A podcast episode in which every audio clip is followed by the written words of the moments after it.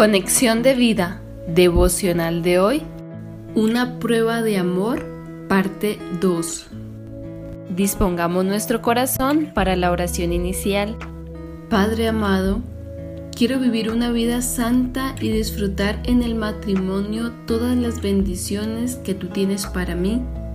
Por tanto, anhelo guardarme en total santidad en espíritu, mente y cuerpo Señor, guíame a glorificarte en la fe de Cristo. Amén. Ahora leamos la palabra de Dios. Efesios capítulo 5 versículo 3. Pero fornicación y toda inmundicia o avaricia ni aun se nombre entre vosotros como conviene a santos. Efesios capítulo 5 versículo 5. Porque sabéis esto, que ningún fornicario o inmundo o avaro que es idólatra tiene herencia en el reino de Cristo y de Dios.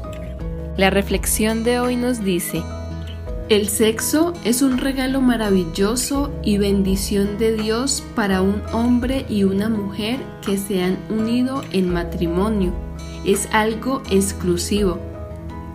Sin embargo, Así como Balaam enseñó a Balac a poner tropiezo al pueblo de Israel, llevándolo a que practicara la fornicación con las mujeres de Moab, Apocalipsis 2.14, números 25, 1 al 3, el mundo enseña mal, al decir que tener relaciones fuera del matrimonio es algo normal y lleva a los jóvenes a ofrecer una pruebita de amor, cuando en realidad solo los están llevando a perder el juicio, pues fornicación, vino y mosto quitan el juicio, Oseas 4:11, y a alimentar la tendencia pecaminosa y los deseos de la carne, que llevarán a cualquier relación a enemistades, pleitos, celos, enojos, rivalidades, disensiones y a pecados sexuales que harán que se hagan daño a sí mismos.